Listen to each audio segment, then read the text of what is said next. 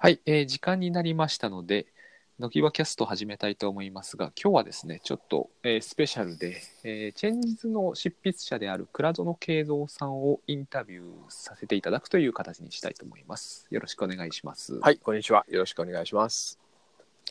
えっ、と、倉園さんは、グッドバイブスご機嫌な仕事っていう本を間もなく出されるという状態ですよね。え、そうですね。あのーあれ、今日発売。あ、今日発売ですね。今日発売です。はいはい、そうです。まさに。もう全国の書店に並んでると考えてよろしいですか？あのね、えっと、数日遅れが出るとこもあるみたいですけど、はい。あの、都心とか、なんだろう、丸の内とか、あの辺は、もう昨日から並んでるみたいですね。ああ、なるほど。だからまあ、2、3日、2、3日うち、遅くても1週間以内にはうんうん届届くような感じだと思います。なるほど。はい。はい。えっ、と、こちらの本なんですけど、やはりインプレスさんからの出版ということで、これ、はいだいぶ、この前の本となると、だいぶ、ま、昔に遡らなきゃなんないんですよね。そうですね、2012年だったかな、12 Kindle の本を書いたのが 最後であれもですね実はその裏話がありましてはい。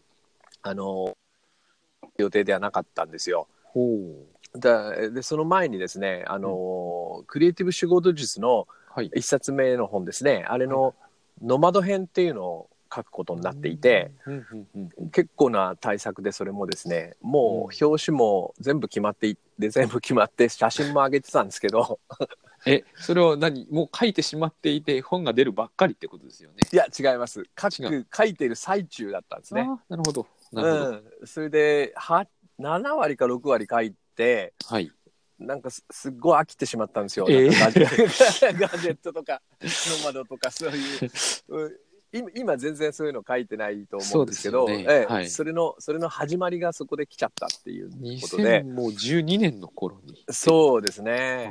か書いてる最中中にちょっとあれ？って感じになってそれでまああの今の今回の本の担当の藤井氏がいるんですが、はいはい。えーやめましょうかって話になって でそうするともう制作費結構ねデザインもしてるから使ってるんで、はいはい。ままあ、罪滅ぼしということでうんうんうんじゃあ代わりにこの Kindle を一冊書いてくださいって言われてまあまああのと当時はね結構使っていたんでじゃあそれやりますって言ってそのまあなんつうんですかねまさに罪滅ぼしの ええそうなんですね。はいそれがそうなんですね2012年の本ですか。そうですねはいはだそれそれは本当にもうなんかやらなきゃいけない仕事としてやってそれをやってからもうさらにそういう方面にガジェットとかですねクラウドとか興味がなくなってあ。うん。空白のこの6年7年がい、えー過ぎたというそんな感じですかね。なるほど。うん、この間に、まあ、その時になんでしょうけれども、何かあったわけですよね。確か倉園さんの僕僕が一番最初に拝読したのは GTD の本だったんですよ。そうですね。はい。GTD の本というか、まあ、iPhone、はい iPad と GTD の関係みたいなそうですね。ははいい。GTD というのは、まあ、仕事術ですよね。ええ、そう今ですね回。の本も一応仕事術ですけれど、はいし仕事術じゃないな。まあ仕事の本というはい、テーマ仕事の本ですね。えええすごくこう発想が変わった感じですよね。えええそうですね。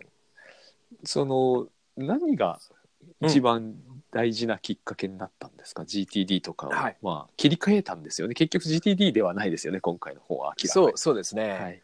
ままずはですねまずはねちょっとその興味が失われたきっかけはちょっと GTD と関係なくてですね、はい。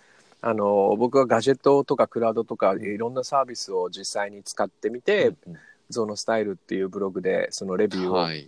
書いてね、組み合わせを紹介したりいろいろやってたんですが、うん。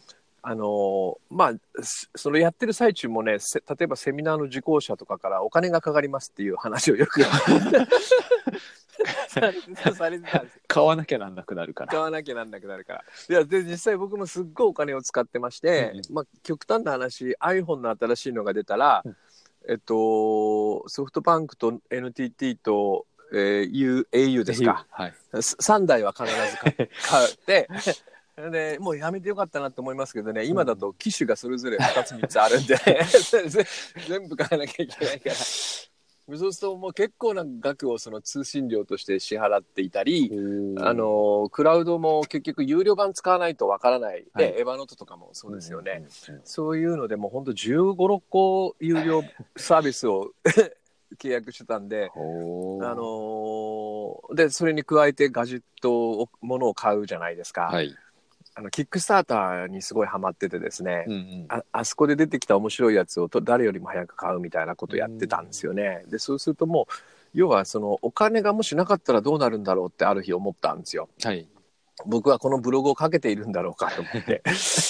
ああ。そうそう。て,、まあってことは、うんってことはこれう僕自分の話だとまだいいんですがそのお金を稼ぎ続ければいいので、うんあのただこれを使う人の中にねはい。そのあの面白いことにその仕事がうまくいかない状態っていうのはお金が稼げてないっていうことともイコールになる可能性がありますよね。はい。でそうすると一番必要な人に僕は お金がかかる お金がなくて困っているっていう人にお金がなきゃできないノウハウしか届けてないっていうことにある日気がつきましてねはい、それがその「ノマド」の本書いてる最中だったんですよ。なるほど。でこれがもう衝撃で本当にちょっと天地がひっくり返るぐらいなんか何をやっていたんだ 俺はとか思ってね。あはい、でその感覚で GTD を見直した時にですあ。ね、はい。えーその、えーまあ、僕のだから出発点っていうのが基本的には僕の本がもし役に立つとすれば多分うまくいってない人だっていう感じがまずあってですね、うんうんそのうまくいってない人にこういうメソッドは通用するのかってこう考えたら多分ダメだろうなと。だから結局ねわた私が取り扱ってたそのなんていうのかな題材っていうのは、はい。まあそれなりにもうすでに結構お金も稼げてて、うんうんあのやりたいことも見つかっててモチベーションも高くて、うんうんうんそういう人がもうちょっとやりたいんだっていう時に役立つことしか言ってなかったなっていうね。なるほど。ええなんかこうなんつったらいいんですかね。上積みだけを拾ってたみたいなね、うん。そういう人を上積みというふうに言って 言ってはいけないんですが。少なくとも倉園さん的にはそのうまくややいっている人向けではありたくなかったってことですか？そうです。ねああそそこはいはいはい。はもちろん読んでいただいても構わないんですが、あの本当に届けたいのは全くうまくいってない人だったんですよね。それは実はずっとそうんの最初の本のところから変わっていなくてそのお答えを書いてたつもりだったんですが、まあ蓋を開けてみたらそういうこと全。くそうじゃなかったみたいなね。うん、そうなんですよ。で僕,、はい僕自身もその音楽をやってた頃はうん本当にご極貧でですねもうそそれこそ本当に あのパンの耳をかじりながら 生活してるような状況ででそういう時にこの本読むかなっていつも思ってたんですよ。うん、つうかそもそも買えないよ本がみたいな。まあ、iPad はちょっとね、今も高いですしね。うん、まあ無理でしょうね。うん、うん。でだそこでお金をかけないであの人生を変える方法っていうのをずっと模索し始めた結果あのとりあえず、まあ、消去法消去法みたいな感じでまず GTD でではないなっていうそそんな感じですかね、うん。まあおか GTD はお金かからないんですけどね。はい。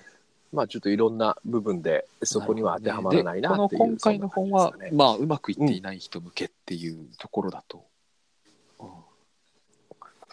うん、まあただねまあどこまでそれがうん届くかなっていうのは分からないんですけどね。あのなるほど。まあ、そういうふうに書書いたとしてはつもりなんですけどね。こういうのは一般的に話すのは難しいんですけれども、そのこの本の中でにせよ、はいこの本に書いてないことであるにせよ、このうまくいっていない人に一番まあ届けたいメッセージとかってあります、あそれははい。最初にあの前書きで書いたですね、うその外の、うん外にその原因があるんじゃなくてあ自分の中にあるんだってことを最初にまず受け入れてほしいなっていうところですね。はい。でこれを言うとですねその、うんいやもっと厳しい現状はあるんだっていうような多分ねーはい。あの反論が返ってくると思うんですが、うん。あのどれだけ厳しくてもですねそこを外のに原因にしてしまうと、もう変えようがないんですよね、これだけは確定してしまって。だからまあだから変えようがないんだって言われてしまえばそれだけなんなんですけども。でもそれを変えることにまあチャレンジしたくて、その書いた本なの自で分の中にある。まずはそこですね。自分これあのの中にはい。これもまた、はい。さっきの逆説とちょっと似てるんですけれども自分の中にあるという話はええ一番ええ。伝わりにくいのが一番厳しい状況の人ですよね。おっしゃる通りです、はい。おっしゃる通りです。だからそそこをですね例えば一発目の第一章からさてあなたの中を変えてみましょうって話をしても、はい。はい多分伝わらないと思ったんですね。だから僕はまああの佐々木さんはあの書評の中で見抜いていただいてましたけども本当に 積み重ねて積み重ねてそこのそこそこに行きたい気持ちになるような仕掛けを施し、仕掛けっていうかね、うん。うんそういう作りをしてみたんですよね。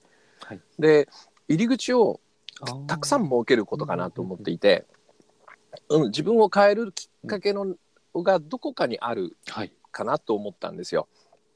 だからそれがちょっと、まあ、あの本を読んでいただかないとはい。ちょっとわからないかもしれないんだけど、はい。意味付けを手放す話であったり、えー今ここだの話であったりあるいは単純にはい。今本気を出してみるみたいなね、そんな話でだったり最後の方に出てくる罪悪感手放す話であったり、えーうん、もしくはその最初に書いたいわゆる一つ意識というやや分からん分かりにくいところにはい。響く人もいるかもしれないので、なんかそのなんつったらいいんですかねこうあのー五角形の建物のなるほど。5どこからでも入り口があるみたいなね。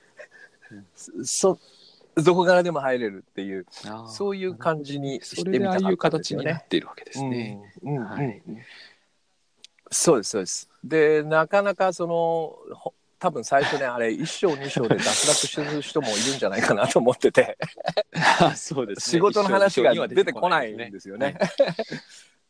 そうなんですよ。それはさっき佐々木さんがおっしゃったそのうまくいってない人に伝わるうん伝わりにくいっていうところがきっとあるので、うんあああいう入り方をあえてね。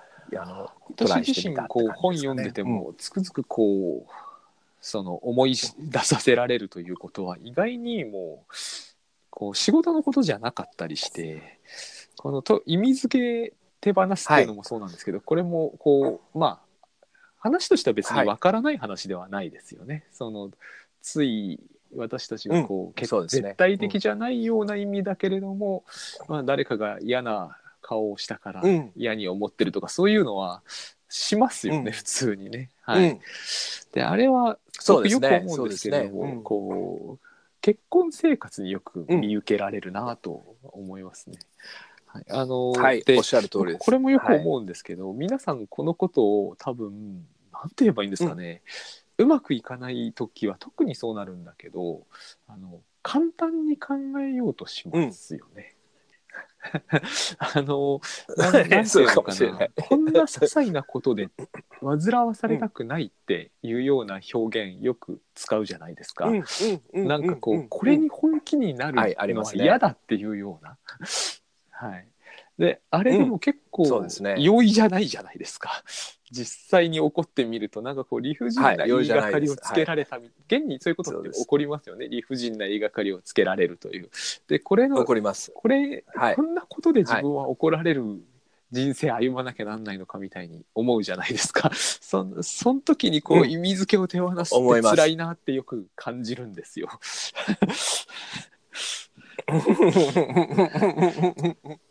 感じますね。はいだからつつまりですね僕はね多分最近分かったんですけど人一倍その感じに弱いんですよ。だからまあ俺おそらく大抵の人はその女房はうちの女房はこうだから仕方ねえやっつって、お終わ終わってですね 頭切り替えてうんなんか野球見たりできる。でも僕はできないんですよそれが。その そのことをちゃんと話し合いたいとか。あ、はいはい。うん。あ明日に持ち越したくないとか思って、でそうするとですね、佐々木さんも経験あると思うんですが、はいそう使うエネエネルギー疲れるんです消耗しますよね。ねめちゃめちゃ疲れるしなんか特に僕ら文章を書くんで、文章を書くときってその文章に集中しなきゃ絶対書けないと思うんですよね。はい、そうですね。そこがね持ってかれるんですよ。あの話あの話。でで結構僕らその文章を論理的に書いたりする癖がついてるんで、そのかみさんのたわいもない愚痴を論理的に分析してややはり間違っているのではないかみたいな議論議論が頭の中で交わされたりするじゃないですか。はい。しますね。それが本当に嫌で、で、これを、その、これを、その、なんつうのかな、うんどっかで、その、解決しないと、おそらくその、ううまくいってない状態っていうのは、あの、仕事が嫌だっていうのはもちろんあるかもしれないんだけど、仕事にまつわるさまざまな周りにあるものが嫌になってるんじゃないかって僕は予想してるんですね。ええそ その一つが。嫌いな上司であったり、うん、ええ、あとムカつく同僚であったり、うん、なんかちょっと生意気な後輩であったり、うん、だからそこが嫌なの嫌で仕事に行きたくないと思うことの方が実は多いんじゃないかと思って、はだから一回ですね、はい。その掃除をしてみたいと。で仕事っていうものの中にいろんなそういう人間関係とか、あのわびさびが入りまくってしまっているので、はい。で、まあ、家庭もそうなんですよね。夫婦はもちろんあるんです。それを僕はノイズというふうに呼んでいて、うんそれを取り除いた時に、いわゆるそのまっさらなし仕事っていうのが目の前に現れたとしたら、そこで初めてそれがどうかなっていうふうなものを見直すことができるんじゃないかなって思ったんですよね。うん。そう。それで、いろん、どうすればそのモヤモヤを取れ、取り除けるかって考えた時に、最初にいあのい言ったその自分の中に鍵があるっていう、えー要は相手を変えることはできないので その嫌な上司と100時間話しても その嫌さぶりは変わらないと思う。でそこでその一回つけた意味をね全部あのこれね、はい変えるってなるとむむ無理なんですよね。よくそういうメソッドもありますよね。あなたの上司は嫌なだけではありませんと。ききっと、ま、もっといいところがあるので そこを見てあげましょうとかね。うん、そのその友人とは、まあ、揉めるかもしれないけどもしかしたらあなたのことを思って言ってくれてるのかもしれませんとか 結局反対側の意味をつけるわけですよね。でそれはもう本当無理で僕はそういうことが本当苦手でですねその思い込みみたいなことはできないのであの、うん、一回そのチャラにしようっていうことにトライしてみたんですよ。なしなし。でなしならできる。ギリギリね。ギリギリ。はい。そそれでなくなるとですねあの探しに行かないといけないんですよね。いはい、一回嫌な上司って意味つけた状態で、うん。嫌な上司の意味を手放すと、じゃあどんな上司なのっていう探しに行かなきゃいけなくて、空白が生まれるっていうね。こので空白をがあるから探しに行かなくちゃいけなくてまああんまりいい思いはしてないけどこいつどんなやつだろうみたいなところに行ければですね、うんうんうん。若干でも興味が湧くわけですよ。そこの興味に僕は活路を見出したかったんですよね。でこのうん。興味を持つと何が起こるんです？えっとねこれはあのまあ簡単に言うと、えって思われるかもしれないですけども興味を持つと愛が生まれると僕は思ってるんですね。であの愛が何かちょっと微妙なんですが、えっと、なんとなく愛というところで話をしていくと、その嫌な上司にあ多分愛はゼロだと思う,、思うんですよね。うんそれどころか多分マイナスになっててに憎しみがきっと湧いてるだろうしあのえもし自分に力があったら復讐したいと思ってるぐらいだと思うんですよね。えつまり攻撃をしたいって思いをずーっと持ってるわけですよね。でその状態うん。がその愛の反対側というふうに見た時に一回手放して空白を作って興味を持った瞬間にそのグラフがですグラフつかメーターがですね、ゼロよりちょっと上までいくっていう感じで僕は思ってるんですよ。うん、でゼロよりちょっとでも左にあ右か、はいはい。右に行くとえっとはい。整数になりますよね、ふあのマイナスじゃなくて。あとは掛け算したら増えていくんでマイナスの時は掛け算するとどんどんマイナスが増えていくそうそう。うん。でで実際にやってみるとですね、うん。僕も大嫌いな人に何度も試してやってみるとねいろんなうん。ことが実は見えたんですよね。そのあのーたあのですね、えー一人、まあ、僕が一番苦手な、はい。おラスボスがいるんですけどね。し。かも仕事をよくする人なんですよ。で,、はい、で彼はね最初すごくいいビジョンを持って僕にたあの依頼してくるんですよ。うんだけどなんか現実的な問題が起こるとですね そのビジョンを一個ずつ削っていくんですよ。それです最終的には誰がやっても同じようなものに落ち落ち着いてうん僕としてはまあお金をいただいてるんでね、あのーは文句は言えないんですが 僕に頼む意味なかったんじゃないかなっていつもこう思うんですよね。でそそうでそのね削り削り始める瞬間が本当に嫌なんですよ。でな ままた来たって ここいつし今度はちゃんとやるって言ってたじゃないかよで下のなる下の根も。乾かぬうちにってね。でそのあの意味付けをずっとしてたんで、まあまあだんだんその人と仕事するのが嫌になって、何年かしなかったんですよ。ただたまたまこの本を、まあ、出来上がる直前ぐらいにまた同じ依頼が来てですね ああすごいなこれラスボス来たなとか思ってはいで当然もう僕は分かってるんであのフラットな状態で興味を持ちながら彼と付き合っていたらやっぱやっ削ってぱ来たんです同じように。うんまあまあはい削ってくるやつが。その時にね今まで分かんなかったことが分かったんですよ一つね。それは彼はねとっても怖いんだってことが分かったんですよね。いやいやそのものそのプロジェクトが失敗することが怖い。うんはい、だから彼にとって大事、はい。最初に大事だったのはいいものを作るだったんですよ。ところがいろんな現実に直面していくと、うんうんうん。そのプロジェクトが頓挫するのが怖いとか、うん、そこそれがうまくいかずに、うんその収益が出せなくなるのが怖いとかっていういろんな恐,、恐怖がうんあの渦巻くわけですね。でそれに対して僕はそれを恐怖と見ていなかったので、こいつは途中であの夢を捨てるやつだって勝手に意味をつけていたので、反論するんですよ。ただただ。それは最初に言ってたビジョンと違うじゃないかと。でそんなことをやってるからあの いつまでたってもいいものができないんだとかってうん過去のことを持ち出してきたりとかね。ででそうすると唯一の味方である僕が反目に回るので、彼はもっと怖くなるんですよ。でとすると、えっと、その怖さを取ることが彼の今の一番の目的なので、うん僕を僕を言いまかさなきゃいけないしその自分の言い分を通し尽くさないといけないわけですよね。うん、でそそこで僕がそれ気づいたのでその怖さを取ることを手伝おうって思ってあいやあの、はいええ接し方を変え変えたんですよ。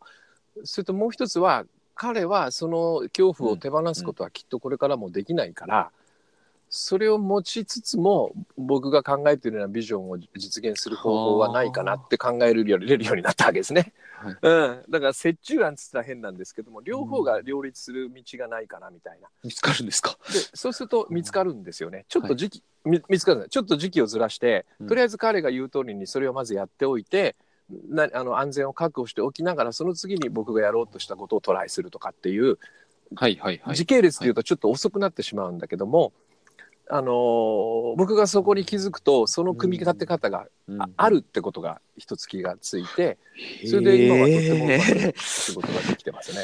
え えそうなんですよ。で奥さんとかも全部一緒ですよ。つまり何かが怖いんですよ必ず、うんううんんこちらに絡んでくる時にね。でも意味付けして反応してるからこっち腹立ってるんでその怖さを見てあげる愛情はないわけですよね。でそこを一回手放すとそこに「なんだこいつどうしたんだ?」っていうちょっとした興味が湧くんででそうすると「あなるほど日曜日一緒に遊ばないからこういうこと言ってんだ」とかね。そうそう。あの途中で何かしててもすぐ仕事で行く仕事だとか言って部屋行っちゃうからこういうふうになってんだとか。そううん。ええ。じゃあそれは与えてみようかなって言ってトライするとまあまああのほぼほぼうまくいくようになる。それはなんか身に覚えがありますね。はいはい、そんな大変そんなこう感じなしょうんもですよね。なく感じてなんかこうかかかかずらわりたくないみたいに思ってしまうんですけどね。はい。うん、そうなんですよね。それはおそらくその お互いに攻撃し合ってるからなんだと思うんですよ。さっきあのお話の途中でですね、えっ、とまあうまくいっていない人の中にやり、うまくいっている人の中かやりたいことがある程度見つかっているっていう、うんまあ、僕も何人かそういう人が、まあ、パッとイメージできるんですよね。同時にはい。そういう人がこう、えええやりたいことにこう熱中しましょうみたいな話をされるじゃないですか。今回グッドバイブスで、まはいはい。非常に似たような話が出てきていたんですけども重ならないんですよね。うんうんはい、で一つ僕がこう感じて、こういうふうな疑問を持つんじゃないかなと思ったんですけれどもこの本の言い分ってこう、はいはい受動的に見えるっていうことを不安に思う人がいるんではないかと。うんうん。ああ、なるほど、なるほど。いや、すごいいい指摘だと思いますね。あのー最初はそうなるほど最初はそうなんですよ。はい。というのはですね、はい僕らは最初に自分で決めて、自分で動くというのがいいとこの件に多分教育されてきてるすごくはずなんですねこう主。体性というものがないと不安になるんじゃないかとね、そうですそうなんですよ。で、まあ、もう最近あんまり言われないですけど ありましたねノーと言えない日本人とかあったじゃないですか。そう。で、僕はね、理由はわかんないけど、あのノーと言えない日本人の言い分には前から違和感がありまして、ノーと言わないことの何がいけないんだって思ってたんですよね。で、要はですね、あの、まあ、日本人的感覚っていうのもなんか一つの意味付けなんですけども、あのー僕らちょっとこう、お欧米の人たちよりも流れに身を任せる感っていうのは強かったんじゃないかなっていうような気がしてましてね。まあ、あのはい。日本には八百万の神みたいな発想があるじゃないですか。ね、だからまあその人間が主体になるんじゃなくて例えば自然界とかそういうものの中にこうポツンと自分がいてですね、生かされてる感覚を持ってですねあのー今年も米が取れてありがとうございますみたいなうん。そそんな感覚があると思うんですけども、はい。なんかね、まあ、それとはちょっと違うんですが要は僕らはそのまず一つの事実として未来を確実に予測することはできないんですよね。うん。はい、これがまず大きいんですよ。それから、えっと、自分で決めろと言われた時にじゃじゃあどういう人物になりたいかと、はい。小学生に聞くとですねまあさ最近はもう小学生でもちょっとノイズ入ってるんだけど あのとんでもないことを言うわけですよ。総理大臣になるとか、うね、宇宙飛行士になるとか。うん。でそれがねなぜ大人になっていくとうんすごく現実的な弁護士になりたいとか起業家になりたいになっていくかっていうと、えっと、お金を稼ぐ人じゃなきゃまずダメだとかね。それからまあい。それなりにその優秀な人であればそれそれだけにとどまらうんず知名度がなきゃダメだとか。うんまあまあ、あの一番多分理想としてるのは企業で、はい。企業で失敗し、あ成功してですね。起業家として、まあ、巨額の富を稼いで、まああのはいはい。マスコミにも取り上げられて でできればバラエティ番組とかにも時々出てですね。街あうん街街歩いてると社長であるにも限らかかわらずあちょっと芸能人なのような扱いをされるとか。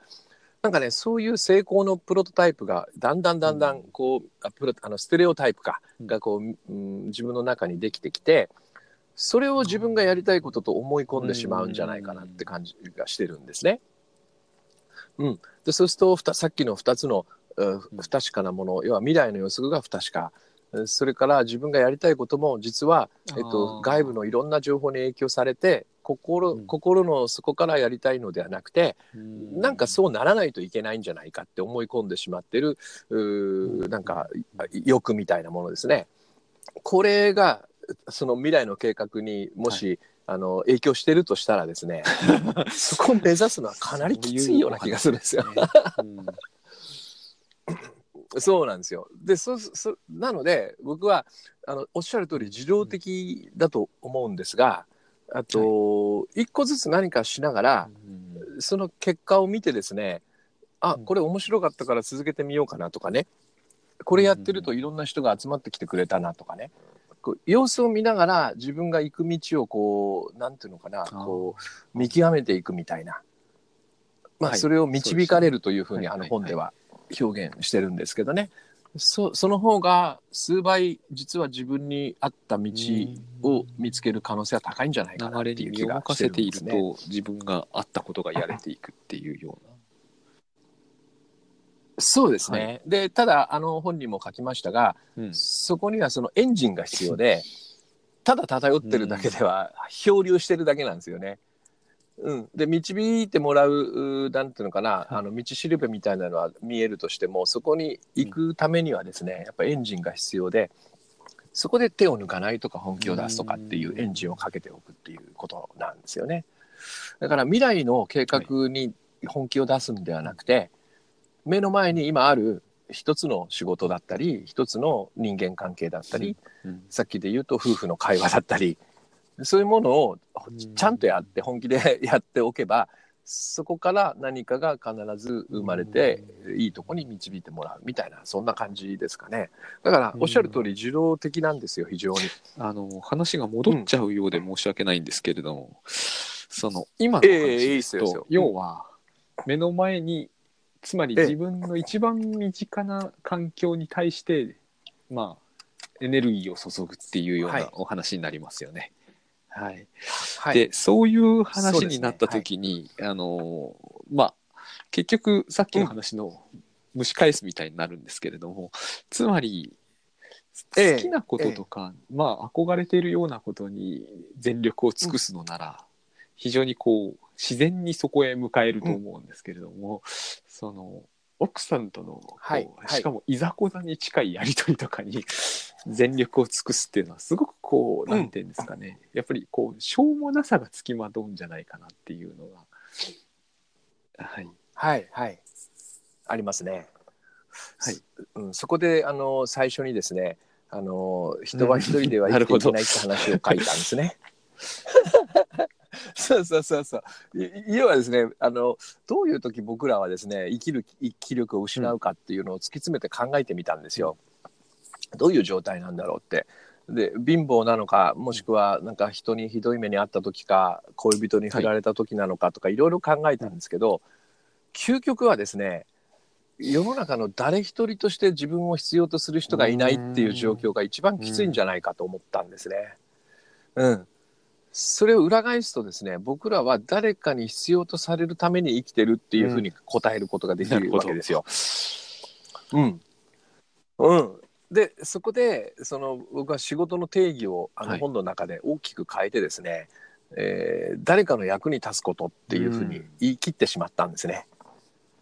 うん、とするとですね、えっと、お金が入るか入らないかとか関係なくなるわけですよ。うん。まあ、でも実際に世の中見てるとあの例えばい。ボランティアで一銭もお金をもらってない人がそれを自分のなりわいとしてる人も結構いたりしますよね。うん。まあ、たまたまそれは別に収入があったりとかねあの財産があったりしてできるのかもしれないんですけども、うん。それも立派な実は仕事でですねあと僕らが書いてるブログもですね、まああの時にはほぼ0 0円円の場合もありますよね。ほぼ0円ですよね。でということはあのブロガーというのはそのあのお金を報酬としてると考えた場合に成り立たない仕事でもあったりするわけですよね。ええそうなんですよね。でで最初、そのプログラマープロブロガーもさ最初の1そうでしょうね記事を書いた時はそういう。ええごめんなさい今ちょっとで、電話が入ってしまいました iPhone で。なるほどそうなんですよ。最初の記事を書いた瞬間は間違いなく0円ですよね。そうですね。ええ。はい。あのーととするとですね役仕事とはや、役に立つ誰かの役に立つことと定義するとですねえっと、はい。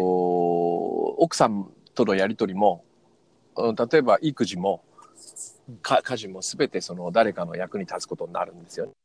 はい。そうですね、ええ。でそこをなんかベースに、えーやればうーなんていうのかなその好きで好きなことでなかったとしても、うん役に立てるというなんていうの報酬っていうのは非常に強力なものがあるように思うんですね。おそらく経験上というか、うん、ありがとうと言われることのなんかその報酬の魅力ってすごい大きいかなと思ってましてね。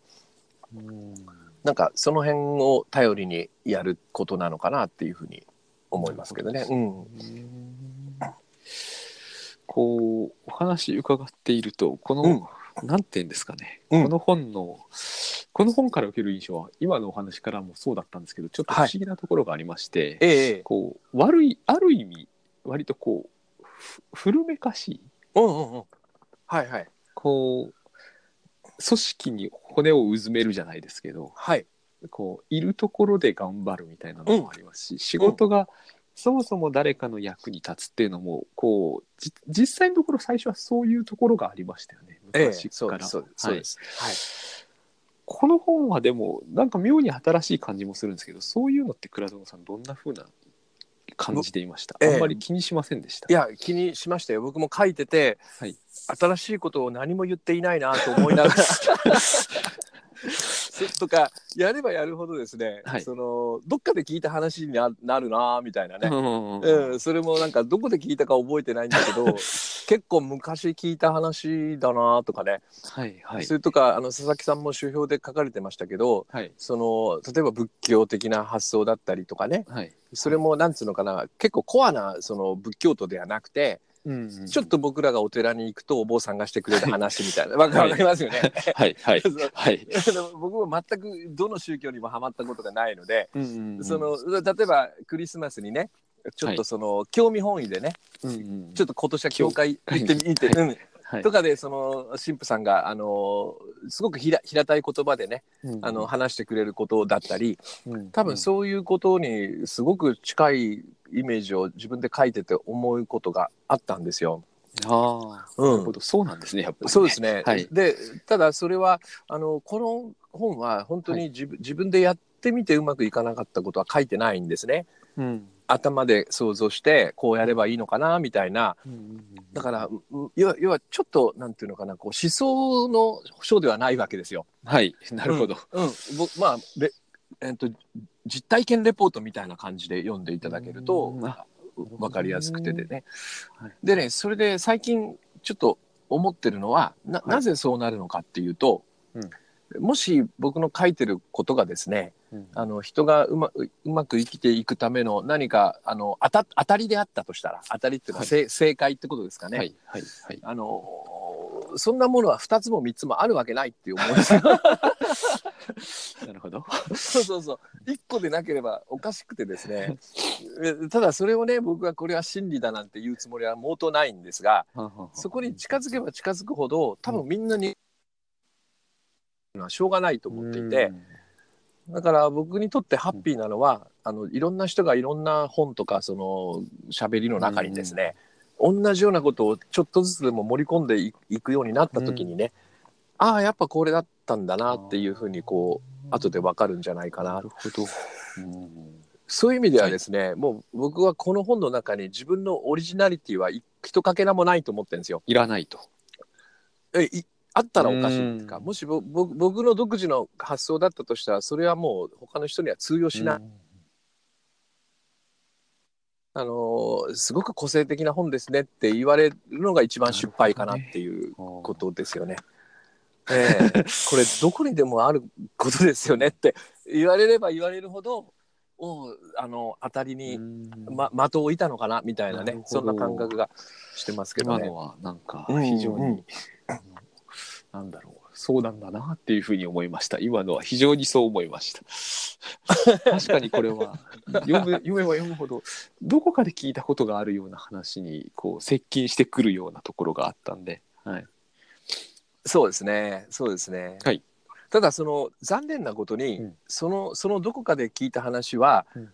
今多くの人の中で たただの教訓だったりとか、そそのああそうそういうふうに言うよねとかっていう じ自分の中には絶対入れたくない話になっうんまああのそうですことは確かなんですよね。やっぱりこうやっぱりやりたいことをやるとかもそうですけれども、まあ、夢に日付をとかもそうですし、うんうん。こう抜きんでるっていうことと、少なくともこうお金は確保しておこうっていうことを両立させようとした先には、そうしないと大変なことになりかねないからなっていうのも背景にあると思うし、はい、それができるぐらいの人であれば、ね。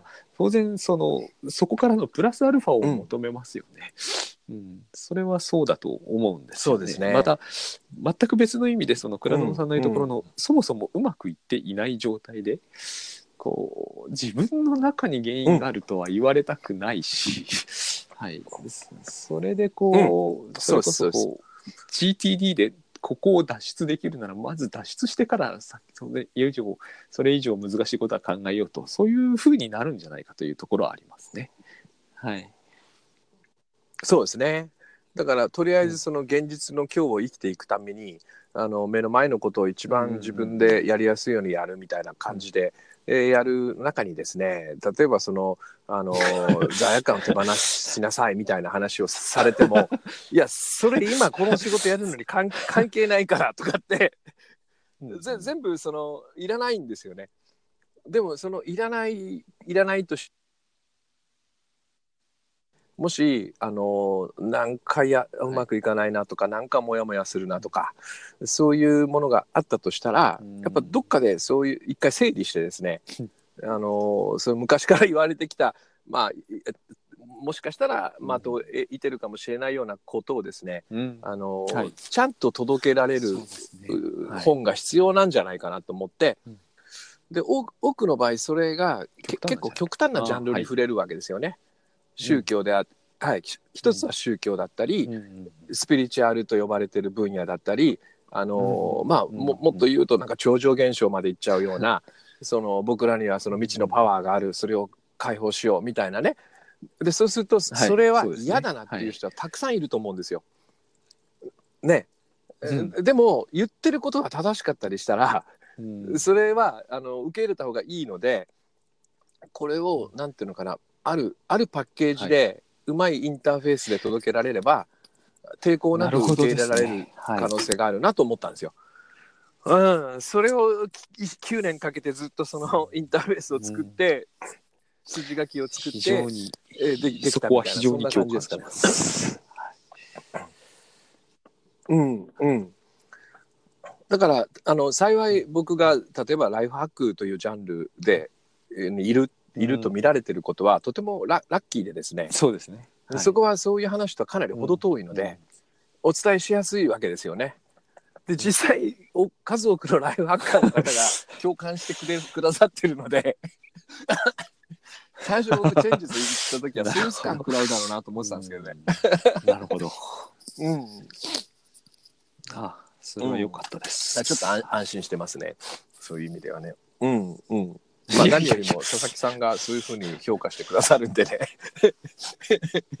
一つあありましたよ。やっぱあ佐々木さんがどう思うかは勝負だなみたいなのがあって。はい、これはだから今おっしゃったようなことが全部そのマイナスの理由として挙げられる場合もあるわけですよね。何かえー常にここう意識に入ってくる部分でした。はいええだから受動的でなんだろうな そのちょっと古い古めかしい発想でみたいなだからこの本はつまらないって言われてもしょうがないんでそれがどっちに転ぶかっていうんでねあの一つのあの僕にとってはあの難関をクリアしたい非常に面白かったです。は い非常にためになりましたあありがとうございます。少なくともうちの妻との関係はだいぶ良好になった気がします。読後の方が全然良好になった。あそうですか。よかった。なんかだからそれが一番嬉しいんですよね。なんかあのパーソナルセッションってこの本の実践講座やってるんですけど、そこでねやっぱねお子さんとのややり取りが変わったっていう話がね今、はいはいちょうどほら、はい。あのいろんな事件が起きてるじゃないですか、お親子の間でね。あれはとっても僕も気に病んでおりまして、まあ病んではいないんですがその気にしておりまして。えっと、うん、親子の関係にこれがうまく使えたっていう意見あのお話レポートを聞いた時にあのーなんかね大丈夫です。二人ともエピソードまだ大丈夫ですかね時間。あ、はい。エピソード2つを教えていただいて両方とも似てるんですよ。うん。一つはねそのお自分の子供が学校でいじめをしたっていうふうに先生から連絡があった。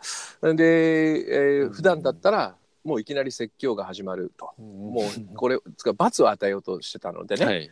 あのおおお親親御さんはね、えーちょっと厳しく言ってやんなきゃいけないっつって、えーとっちめるとこだったんだけど、ううんこの、まあ、本とかこういう話をしたですね、えっと一言なぜかわかんないけど、間違っちゃったんだよねっていう言葉をかけたらしいんですよね。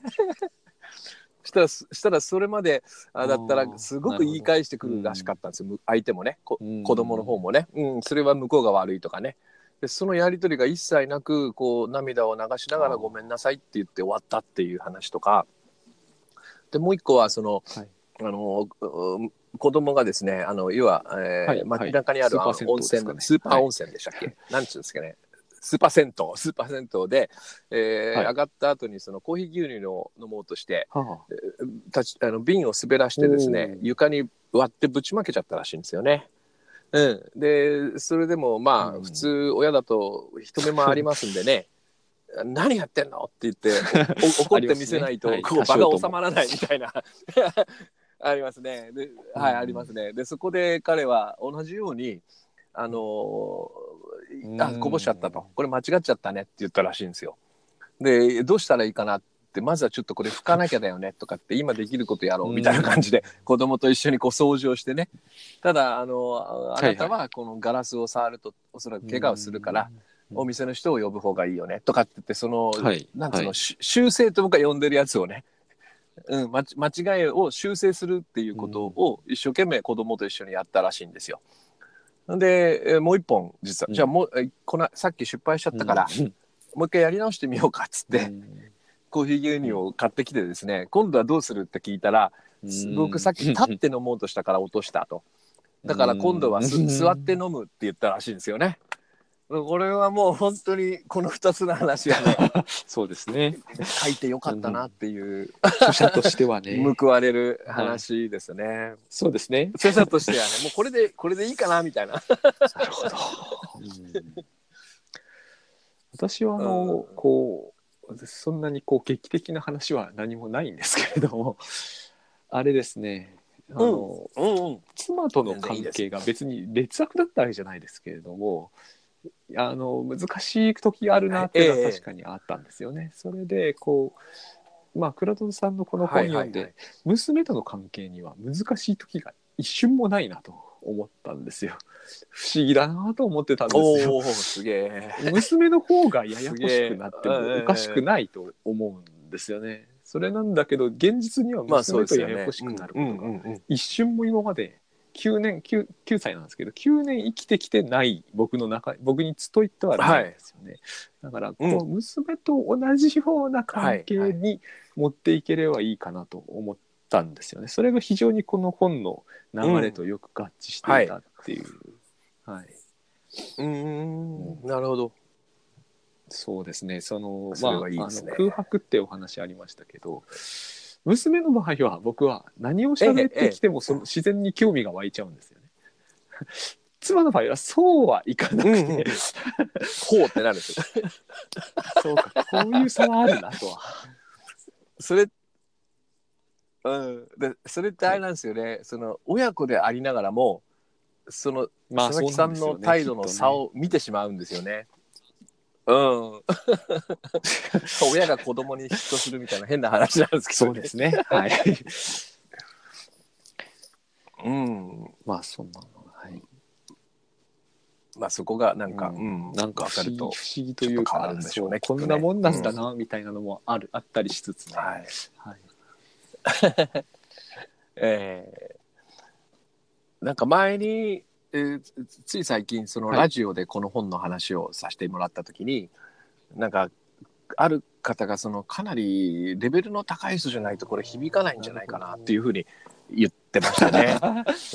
うん、またそこに来たかみたいな。